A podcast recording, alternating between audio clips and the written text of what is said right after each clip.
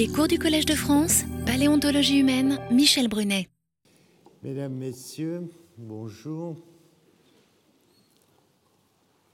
Euh, Aujourd'hui, comme vous avez dû le lire, on va recevoir un spécialiste du comportement et de l'évolution sociale des grands primates, des grands singes, c'est-à-dire nos cousins. Et pour des tas de raisons, vous comprenez bien qu'il est intéressant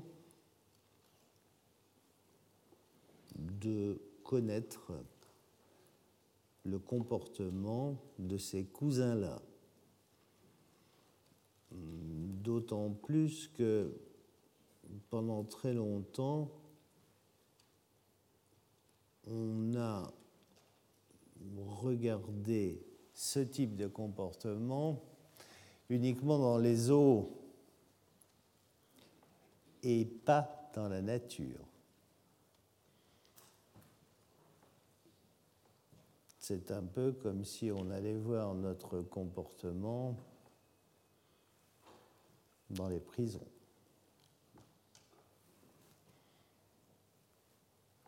Il est vrai que d'ailleurs, notre environnement actuel est quand même aussi une sorte de zoo. Ah oui. Par rapport à notre environnement d'origine, quand même, hein, ça a un peu changé, quoi. Il n'est pas sûr que nous soyons parfaitement adaptés au type d'environnement que nous fréquentons, quoi. Hein Surtout dans les grands centres urbains. Enfin bon, c'est un autre problème. Aujourd'hui, on va continuer, ou je vais continuer à essayer de vous parler de biogéographie. Et je voudrais essayer de vous montrer comment on peut aborder ces choses par le biais des euh, mammifères qui sont associés aux hominidés. Parce que vous voyez bien le problème. Vous avez des hominidés en Afrique du Sud, vous avez des, des hominidés en Afrique orientale. Pour tout arranger, maintenant, il y en a en Afrique centrale. Demain, c'est clair, il y en aura dans d'autres parties de l'Afrique.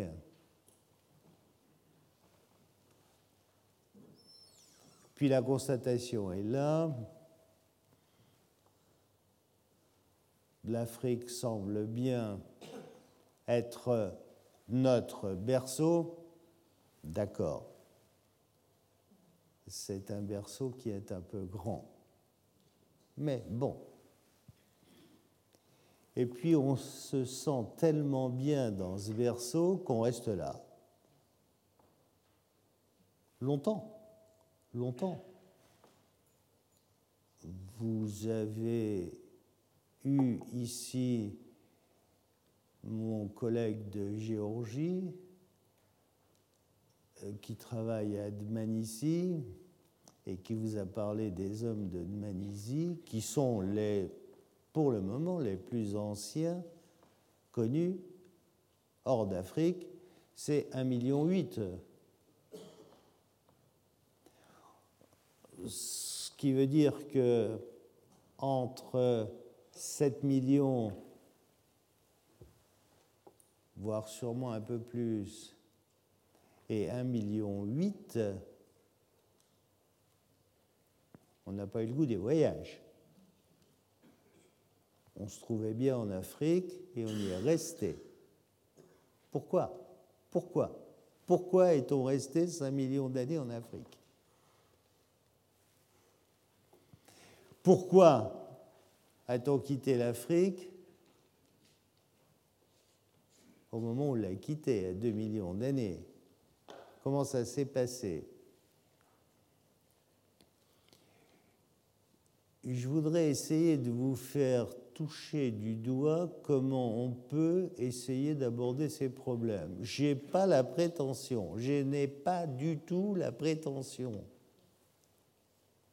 de vous apporter des réponses claires et définitives quant à ces questions. Je vais essayer au contraire de vous montrer comment on peut les aborder. Parce que je crois qu'il faut aborder ces questions. Alors forcément, j'ai un certain nombre de collègues qui pensent, sûrement ont-ils raison,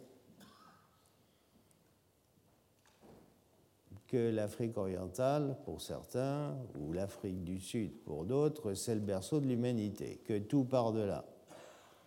Vous avez bien remarqué, comme moi, quand on met des flèches, ça part toujours d'Afrique orientale ou d'Afrique du Sud. Hein. Mais c'est sûrement beaucoup plus complexe que ça. Sûrement beaucoup plus complexe que cela. Sûrement. Alors, comment peut-on aborder ces problèmes? Je vais essayer de vous montrer les questions qui se posent sont toujours les mêmes. Hein. D'où venons-nous?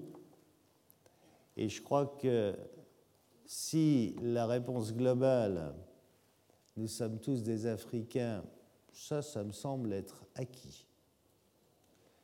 Quand on veut rentrer dans les détails, ça devient beaucoup plus complexe.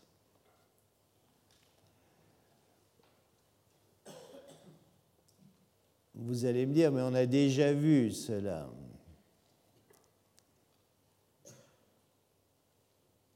J'applique la méthode que vous connaissez bien pour enfoncer un clou il faut donner un certain nombre de coups de marteau.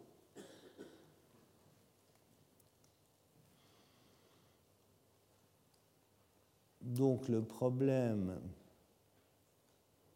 n'est pas d'enfoncer le clou en une seule fois et de l'enfoncer mal, mais de faire en sorte que les choses aille progressivement dans le temps. Vous avez là donc, vous le savez maintenant, les provinces biogéographiques actuelles. Il y en a six grandes. Vous avez là les phénomènes de vicariance et de dispersion. On vous en a parlé, on vous a montré ces schémas. Je pense que maintenant, vous êtes très familier avec cela. Ça a dû jouer pour les hominidés aussi. Hein. Voilà des phénomènes de vicariance et de dispersion. Voilà ce que ça peut donner, au moins en théorie.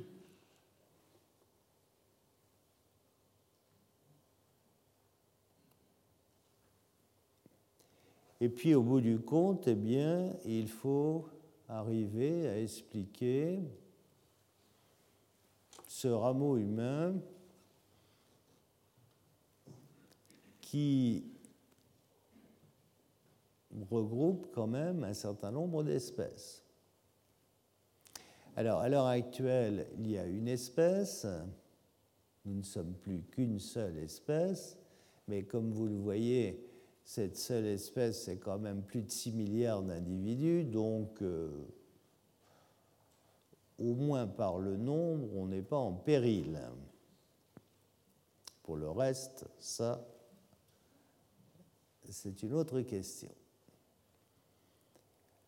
Mais il faut préciser qu'il y a 18 000 ans, on était deux espèces, deux espèces, qu'il y a 27 000 ans, on était trois espèces. Il y a 18 000 ans, c'était l'homme de Flores, en Indonésie. Il y a 27 000 ans, ce sont les, les derniers néandertaliens qui disparaissent. Et si vous remontez dans le temps,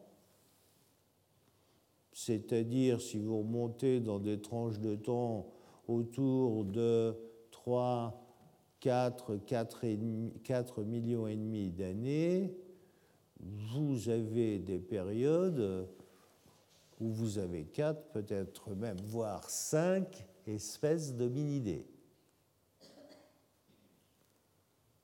On est donc sûrement très loin de cette vision qui a été longtemps la nôtre, une lignée unique qui conduisait tout droit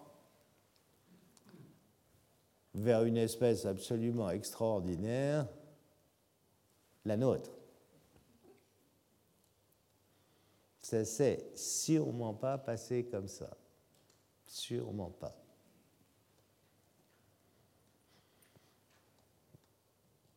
Le cheminement a été plus complexe.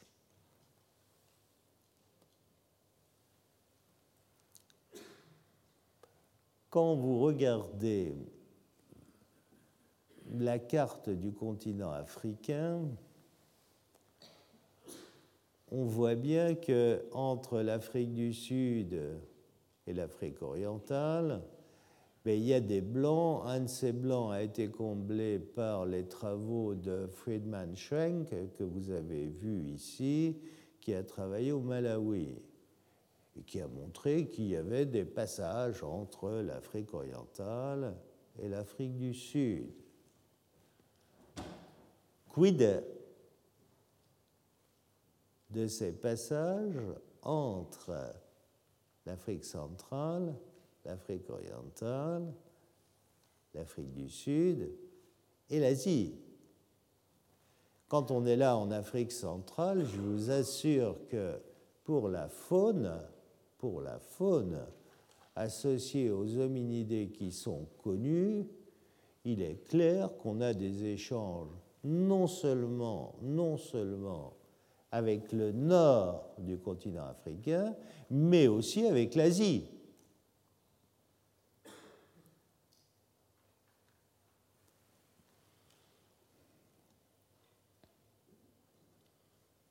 Et puis, je vous laisse le soin d'imaginer tout ce qui est inconnu sur cet immense continent tout ce qui est inconnu.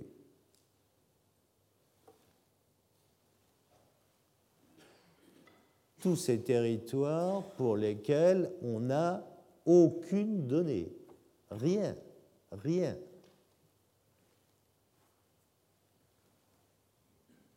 C'est vous dire, pour les jeunes générations, le travail qu'il leur reste à faire sur le terrain.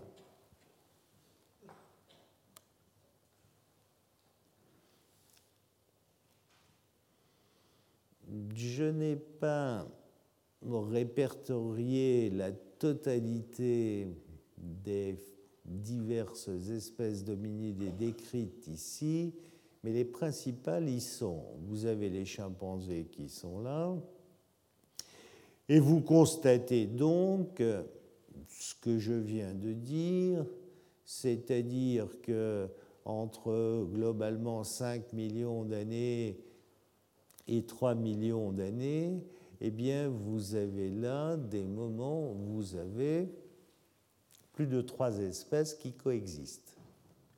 Pourquoi? Pourquoi là? Pourquoi pas avant?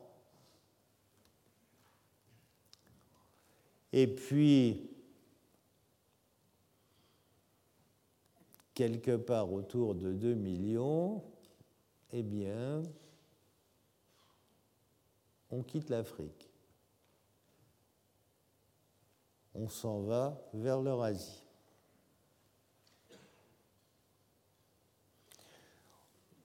Vous noterez naturellement qu'un certain nombre de ces espèces notamment celles qui sont indiquées en bleu ici sur ce schéma, vous voyez qu'il y en a un certain nombre, eh bien, on ne connaît pas cette chose. Ce n'est pas autrement surprenant. Et on est toujours, absolument toujours, dans cette situation où, avec pas assez de reste,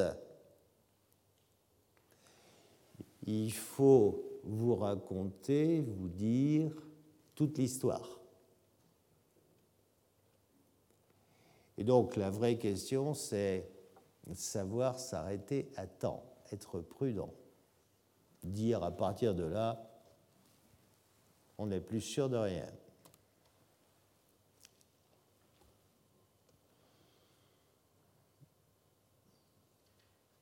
Globalement, quand on va quitter l'Afrique, ce sont des représentants du genre Homo qui vont quitter l'Afrique.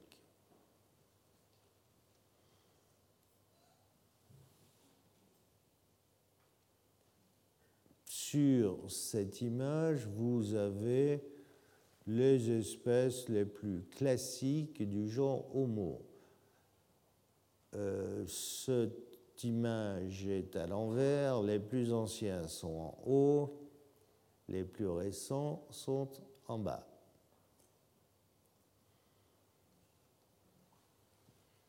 Homo habilis c'est autour de 2 millions d'années. Donc sur cette image, vous avez à peu près 2 millions d'années d'évolution.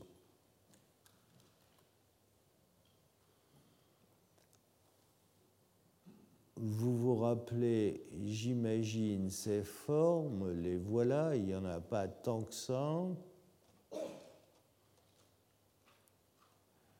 Elles viennent essentiellement d'Afrique de l'Est. Vous avez des formes qui viennent d'Olduvai.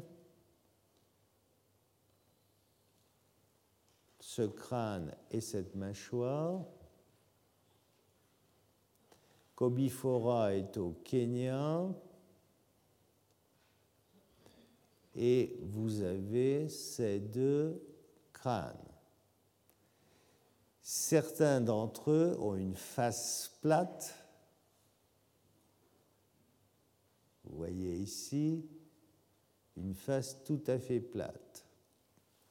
C'est ce que vous pouvez voir ici entre ces deux hominidés, celui qui a la face plate a été appelé Rudolphin VI, l'autre habilis. Regardez, on est dans un créneau-temps qui va pour le moment de 2,4 à 1,6 millions d'années.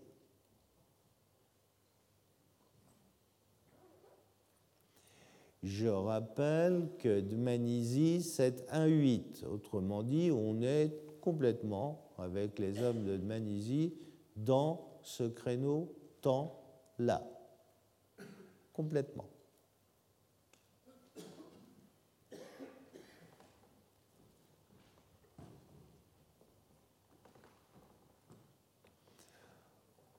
Au passage, on en a déjà parlé, mais je vous le rappelle, ces hommes à face plate ont peut-être au bout du compte une histoire qui reste à écrire.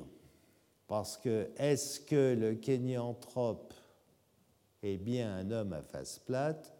Je vous ai dit toutes les difficultés qu'on avait avec ce crâne qui était une marqueterie d'os avec beaucoup d'argile, donc beaucoup de difficultés à reconnaître les formes.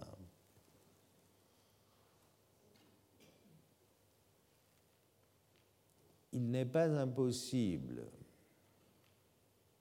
que si le kénianthrope est bien un homme à face plate, eh bien, on a des hommes à face plate en Afrique centrale, avec l'Australopithèque que nous y avons décrit.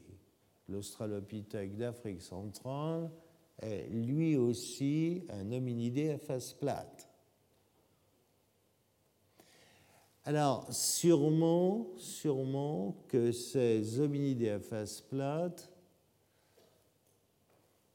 représentent probablement une entité qui sera amendée, redécrite dans les années qui viennent. Mais sûrement aussi que quant à ces hominidés-là, l'Afrique centrale jouera son rôle.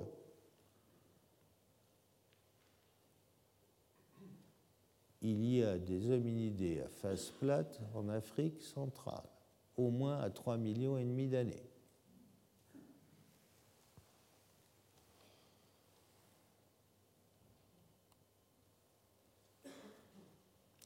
Alors regardez.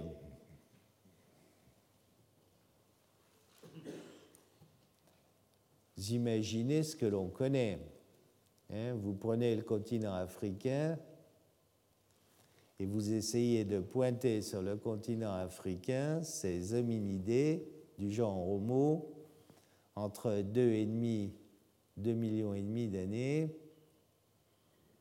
et puis un million et demi. Vous vous rendez compte la densité des points?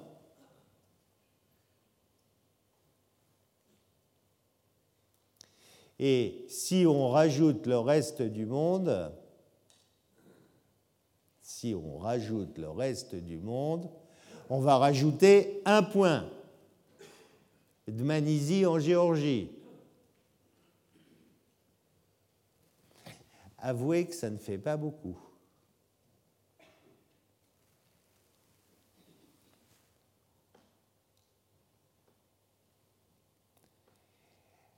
Alors, il est sûrement clair qu'avec si peu de données, on peut essayer de reconstruire une histoire, mais la probabilité que cette histoire ait une réalité biologique est faible, très faible.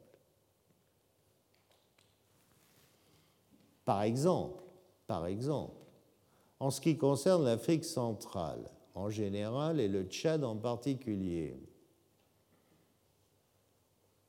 Écoutez, pour le moment, on a travaillé dans des niveaux qui vont de 3 millions d'années jusqu'à un peu plus de 7 millions d'années.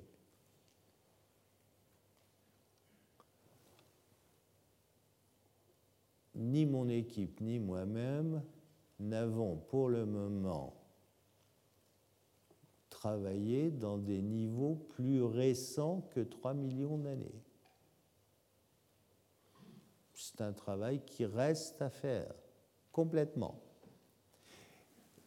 Est-ce qu'il y a des représentants du genre Homo, Homo habilis, Homo rudolfensis au Tchad je n'en sais rien.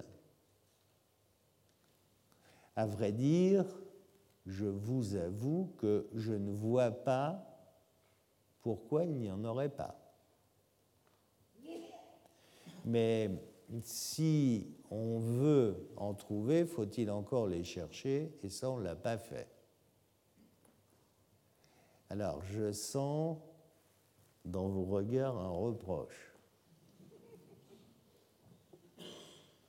Alors je vais vous faire une proposition. Vous savez, le principe est très simple. Quand on est dans le désert, plus on a de pères dieux qui cherchent des fossiles, et plus on trouve de fossiles. Vous imaginez, si on pouvait y aller tous ensemble, ce serait extraordinaire. Hein? Et je vous promets une chose, hein, vous en trouveriez, parce que il y en a beaucoup. Eh bien non, on l'a pas fait, on l'a pas fait parce que ben, on est descendu vers le bas. C'est un choix que j'ai fait en son temps, que j'ai fait en 1996. J'aurais pu faire le choix d'aller vers le haut. Oui, j'aurais pu faire ce choix-là. Si j'avais fait le choix d'aller vers le haut, aujourd'hui vous me diriez, ben oui, mais si vous aviez été vers le bas, vous auriez peut-être trouvé tout maille.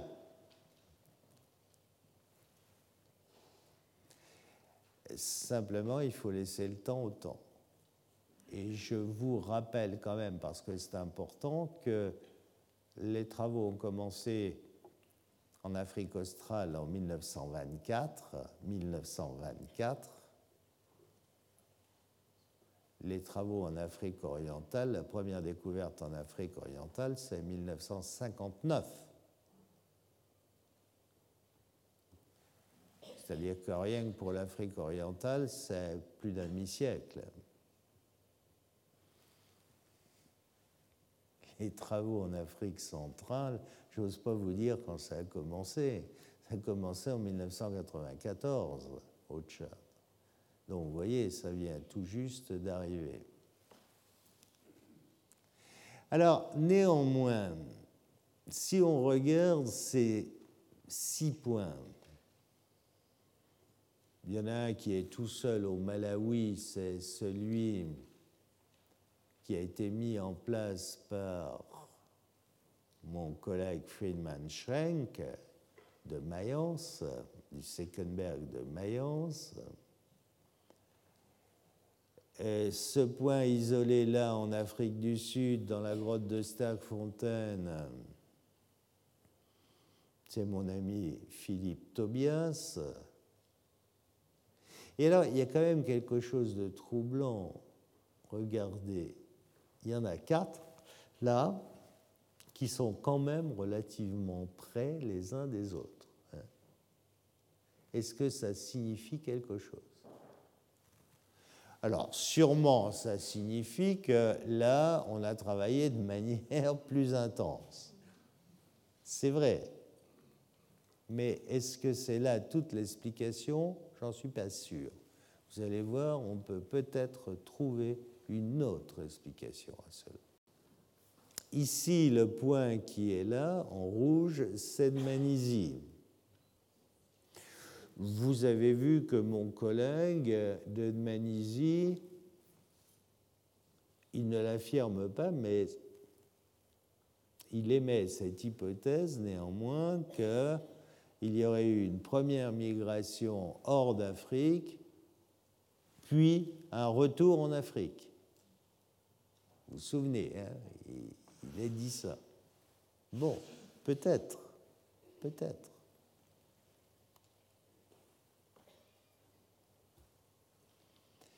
Alors, pour essayer de vous faire toucher du doigt ces choses,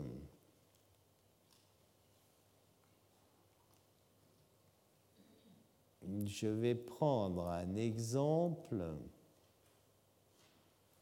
sur un groupe de mammifères que vous connaissez bien, les hippopotames. Tout le monde connaît les hippopotames.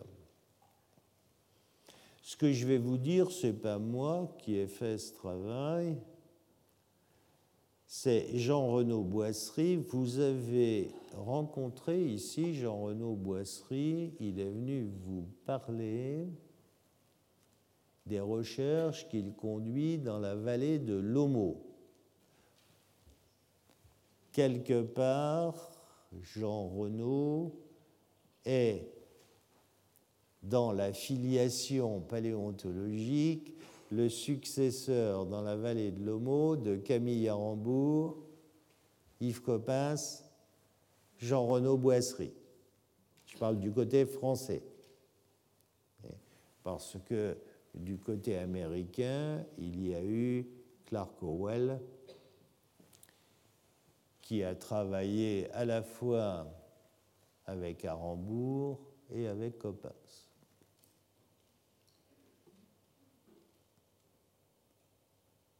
Jean Renaud est un de mes anciens étudiants et je lui avais confié en thèse l'étude des hippopotames. Lui qui se destinait à vouloir étudier les hominidés, il avait trouvé ça un peu bizarre.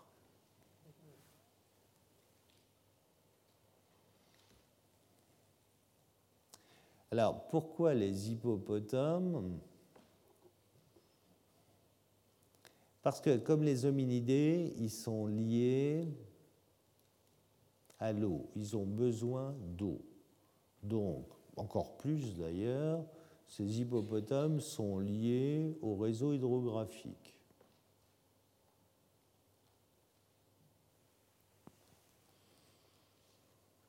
Et il est clair que les hominidés ont un lien particulier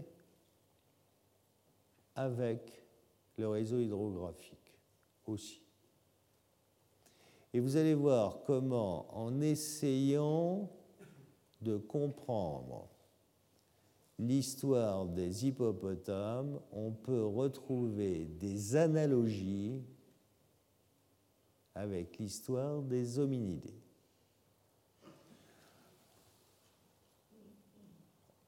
Alors maintenant, je parle des hippopotames. Ces hippopotames, c'est un groupe plus ancien que les hominidés. Vous voyez, ils sont connus au moins dès 20 millions d'années en Afrique. Là, ce rond brun du côté du Kenya.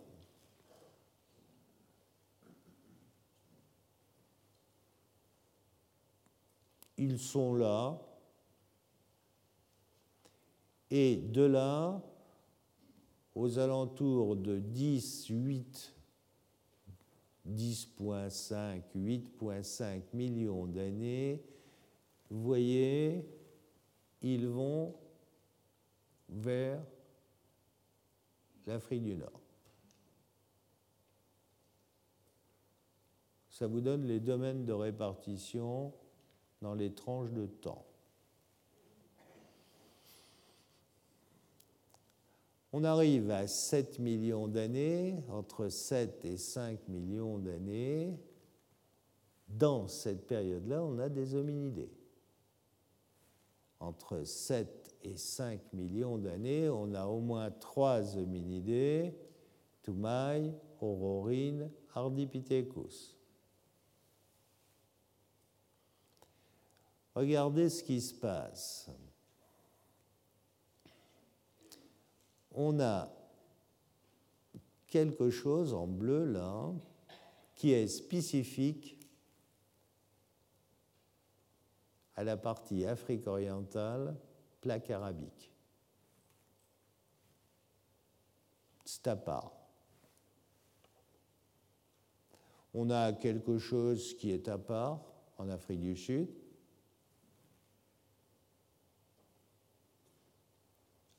Et regardez ces deux gros points noirs, on a le même genre en Afrique et en Asie. Ces hippopotames, ils sont originaires d'Afrique, ça veut dire que vous avez une migration vers l'Asie. Ça veut donc dire qu'à cette époque-là, vous avez des passages possibles entre l'Asie et l'Afrique.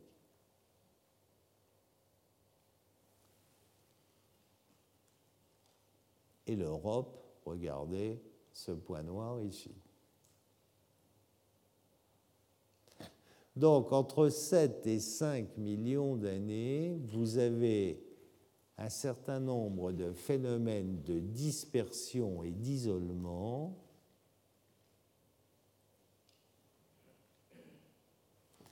Et je voudrais, je voudrais que vous regardiez bien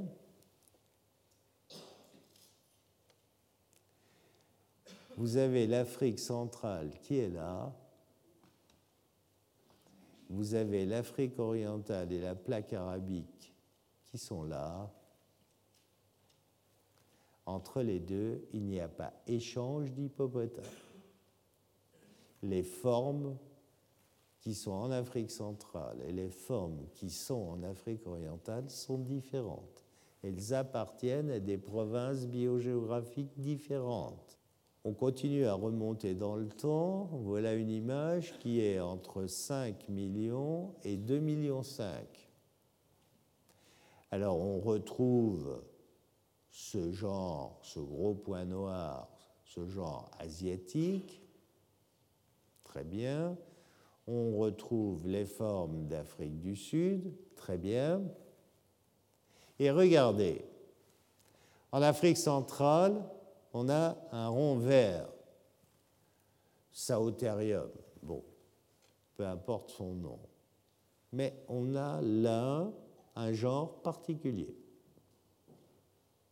qu'on a décrit au Tchad. Et alors, regardez ce qui se passe en Afrique orientale. 1, 2, 3, 4. On a multiplication du nombre de genres.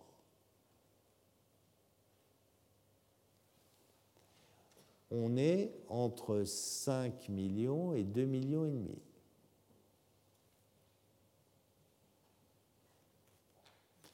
Je voudrais vous rappeler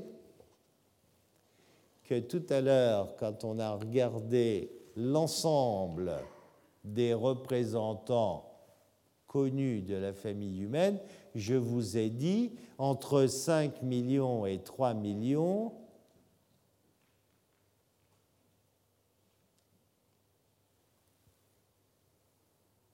on a des moments où on a plusieurs espèces d'hominidés qui coexistent. Étrange similitude. Étrange similitude on remonte dans le temps 2,5 millions à 250 000 ans. C'est le moment, c'est le moment où nous allons quitter l'Afrique.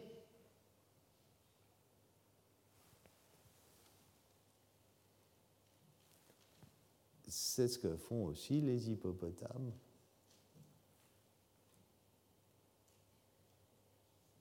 Regardez.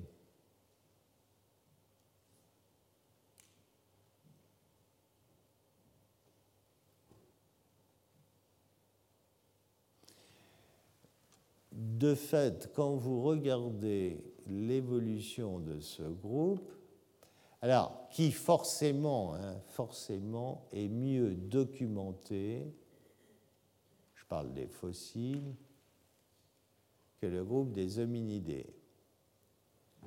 C'est plus facile de trouver un crâne d'hippopotame que de trouver un crâne d'hominidés fossile. C'est plus facile de trouver une dent isolée d'hippopotame, et pour cause. Ils ont en moyenne cette taille, qu'une dent d'hominidés fossile qui est de l'ordre du centimètre de longueur.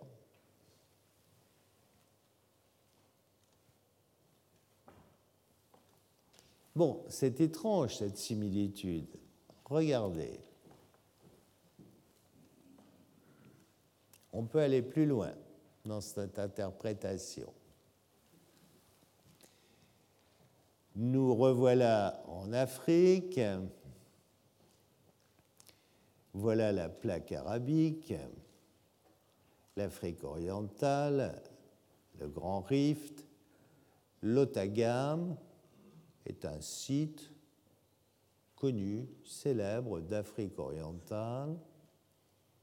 C'est même un des rares sites d'Afrique orientale qui va dans des niveaux d'âge équivalents à ceux de Toumaï, la Lower Nawata Formation à l'Otagam va jusqu'à 7 millions d'années.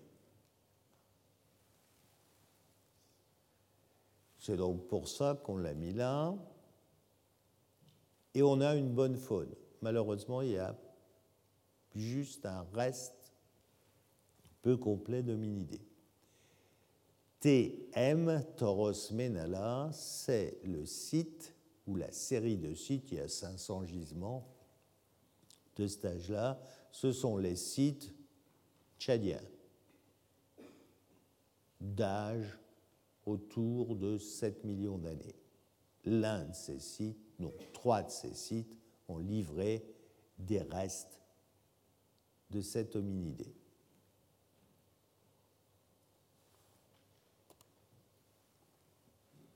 En termes d'hippopotame, il n'y a pas de contact entre TM et le tagam. Les réseaux hydrographiques ne passent pas. Passent pas pour, en ce qui concerne les hippopotames, mais ils ne passent pas non plus en ce qui concerne, vous savez, ce groupe dont je vous ai parlé un certain nombre de fois, le groupe frère des hippopotames, qui est le groupe des anthracotérides, les anthracotères, qui sont des animaux potamophiles, des gros mammifères aussi, passe pas non plus. Inconnus en Afrique orientale à ce moment-là.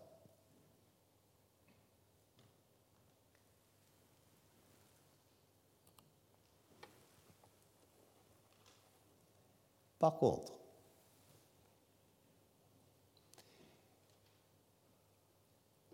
L'hippopotame connu à l'Otagam est connu à Abu Dhabi.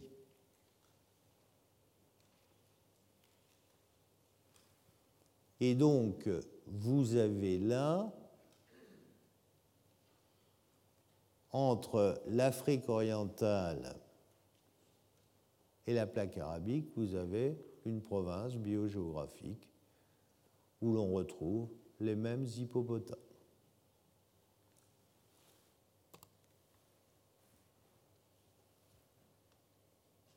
Par contre, deux tauros ménala, des sites tchadiens. Ces hippos, ils remontent vers le nord, on les connaît en Libye dans le bassin de Sirte.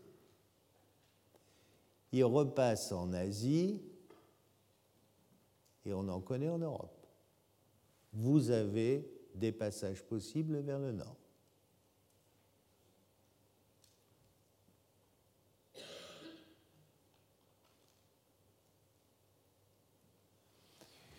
Vous conviendrez avec moi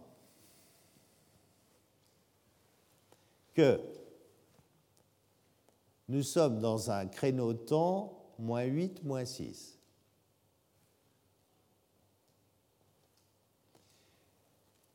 Si vous vous rappelez ce que nous avons dit pour les hominidés, là vous avez Toumaï à 7 millions d'années, et puis là, en Afrique orientale, vous avez en Éthiopie Ardipithecus kadaba, au Kenya, Aurorine tugenasis.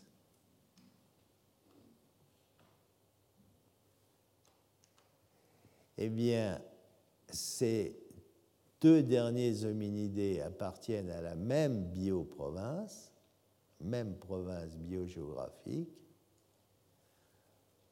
l'autre non. C'est séparé. C'est séparé.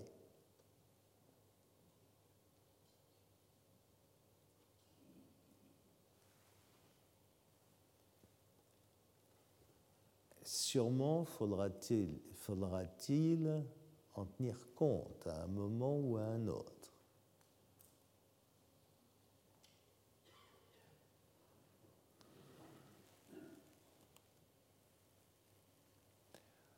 Si je résume, vous avez donc cette province qui s'isole. Et quand je vous dis qu'il y a isolement, ce n'est pas uniquement euh, les hippopotames sont pas les mêmes de part et d'autre. À l'ouest, on connaît des anthracotères, à l'est, il n'y en a pas. Mais je veux dire qu'à l'Otagam, par exemple, il y a beaucoup de carnivores fossiles qui sont connus. Eh bien, les carnivores de l'Otagam ne sont pas, ne sont pas les mêmes carnivores que ceux qui sont connus au Tchad, à Toros Menala. On a là la preuve d'une première dispersion hors d'Afrique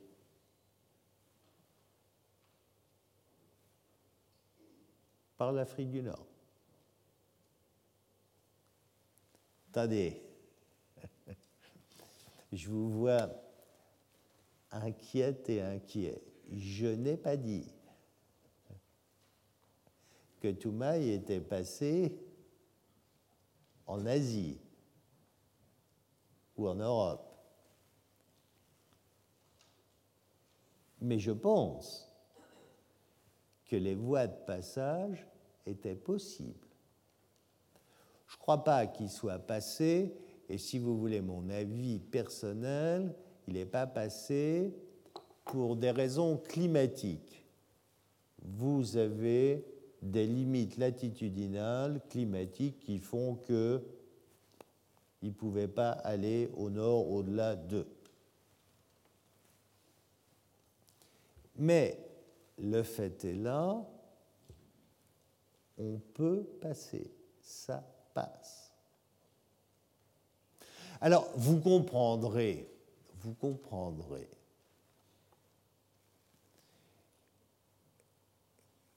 que mon équipe et moi-même sont parfois surpris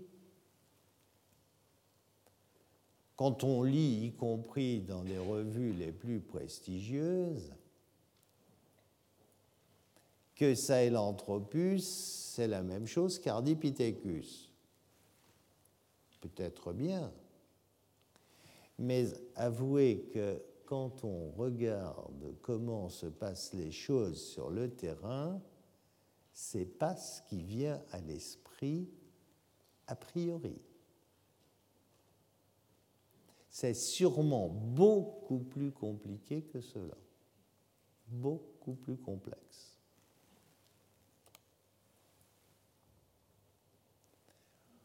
L'autre remarque, mais ça, c'est relativement bien connu, c'est que le Sahara, c'est ça le Sahara. Le Sahara, il faut bien voir ça. Il faut que vous voyez ça, le Sahara, comme un désert intermittent. Géologiquement parlant, le Sahara, tous les quatre matins, vert.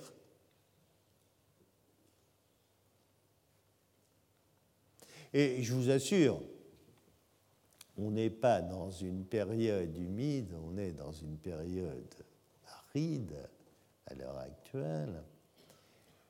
Mais j'ai eu l'occasion d'assister à quelques pluies dans ce désert, notamment au Tchad. Ça tombe pas longtemps, hein. Ça tombe pas longtemps, c'est moins de dix minutes. Le temps que ça tombe, ça fait une bonne douche.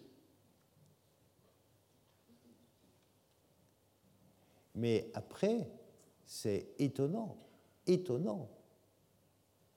Tout devient vert. Je me souviens une année être arrivé après cette saison des pluies, entre guillemets, C'était incroyable. Vous aviez des dromadaires qui étaient dans la prairie, là où on ne connaissait que du sable. Donc le Sahara n'est pas, n'est pas une barrière infranchissable. Géologiquement parlant, euh, sûrement pas. Si on continue notre analyse,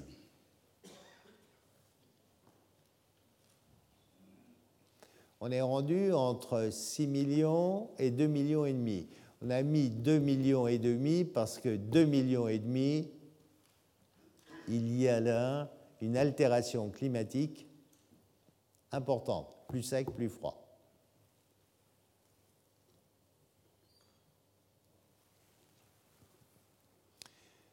Sont figurés en Afrique orientale le rift occidental, le bassin du Tirkana et la Phare.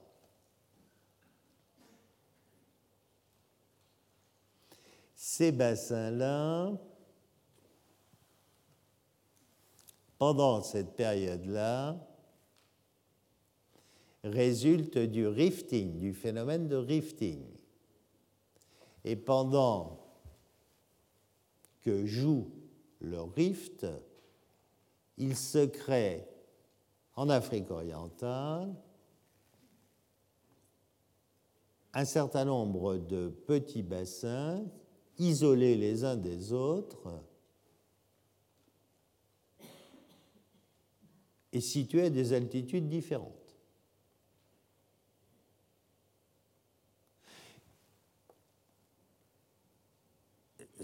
Ce phénomène géologique va être, à mon sens, pour beaucoup de groupes, le moteur de l'évolution. Si vous prenez par exemple le dernier hominidé qui vient d'être décrit par mon collègue et ami le professeur Tim White de l'Université de Californie à Berkeley, eh bien, Ardipithecus ramidus, on le connaît finalement que dans un petit bassin. Et comme par hasard, il est associé à une faune qui indique une faune d'altitude. On est typiquement dans ce schéma. Rifting, surélévation, formation de petits bassins, isolement, et dans certains cas, ça va à la spéciation. Effectivement, vous assistez en Afrique orientale à une fragmentation de la grande province qu'il y avait avant, afro-arabique, et création de petits bassins isolés les uns des autres. C'est extraordinaire, dans chacun de ces bassins, vous avez un genre d'hippopotame différent, un genre différent.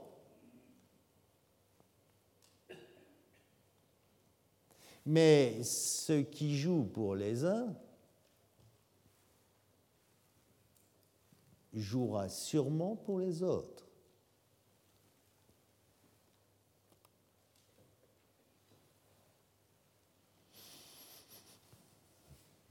Vous allez toujours maintenant vers une plus grande aridité dans le sens de paysages de plus en plus ouverts. C'est le cas ici à KL. KL, c'est collé. Ce sont des sites qui sont autour de 4 millions d'années au Tchad et qui sont plus secs.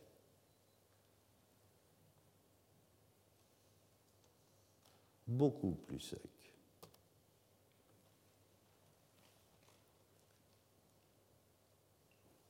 On continue.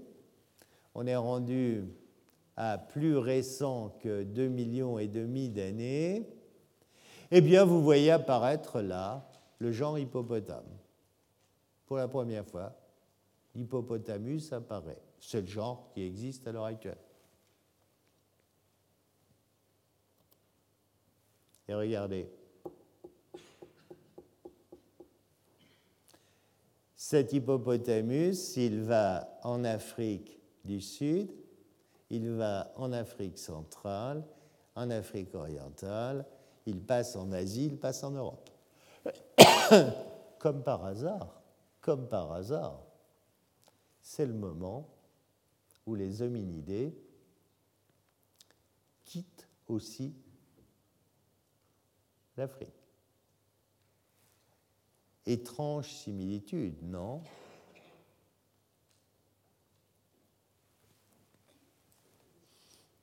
Bon, ce travail est en cours, ce n'est pas moi hein, qui ai fait le travail, je répète, c'est le travail de Jean-Renaud Boisserie.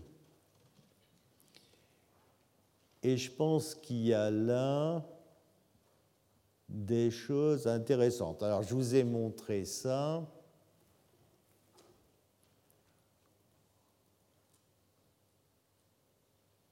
Non pas, dans un contexte particulier. Je rentre d'Éthiopie. Et le temps que j'étais à Addis Abeba, j'ai rencontré Jean-Renaud Boisserie et on a beaucoup parlé de biogéographie, d'hippopotamidés et d'hominidés. Et de fait, je viens de vous dire aujourd'hui, non pas la totalité de ce qu'on a dit, mais une partie des conversations que nous avons eues autour de ces deux groupes. Alors, ne voyez pas cela comme une fin en soi. Voyez cela plus comme la possibilité d'une approche nouvelle. Nouvelle au sens où elle a été peu ou pas employé pour les hominidés, et qui sûrement, compte tenu des analogies, cette approche est porteuse d'éléments qui permettront de mieux comprendre ce qui se passe pour nous. Parallèlement, vous voyez que plus récemment, vous avez un retour vers l'Afrique des hippos. Au passage, je voudrais vous faire remarquer autre chose. Alors là, c'est presque... Je vais presque faire un crime de lèse-majesté. Personne n'accepterait de publier ce que je vais vous dire maintenant. Même pas l'almanach de Brioude en Haute-Loire. Je ne vous dirai pas pourquoi je prends cet exemple. Mais ça existe.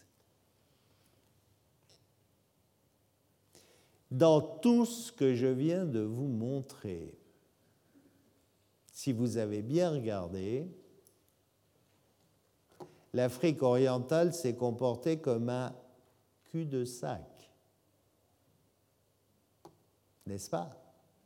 Oh là là. Oh là là. Quel vilain mot. Pour les tenants d'une Afrique orientale d'où tout vient et d'où tout part. Or, de fait, si l'on regarde, eh bien, le seul moment où il y a des choses qui sortent d'Afrique orientale, c'est à partir de 2 millions et demi d'années. Mais dans toute la période qui nous intéresse avant, on a l'impression, je n'ai pas dit la certitude, hein, n'allez pas me créer plus d'ennuis que j'en ai. on a l'impression que eh bien, cette partie de l'Afrique reçoit des choses ou n'en reçoit pas, mais est isolée du reste. À partir de 2 millions ça s'ouvre. Cette ouverture va se traduire par les hommes de Dmanisie,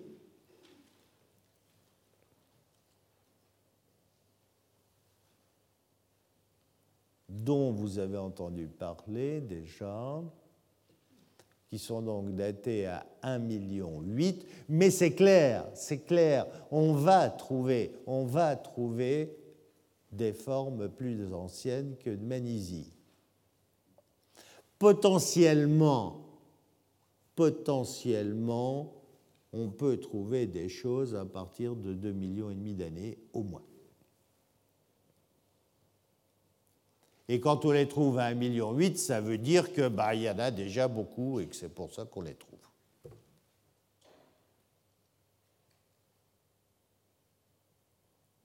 On reparlera de cela la semaine prochaine. J'espère que je suis arrivé à vous montrer comment on peut percevoir certaines choses à partir des groupes associés aux hominidés. Je vous remercie.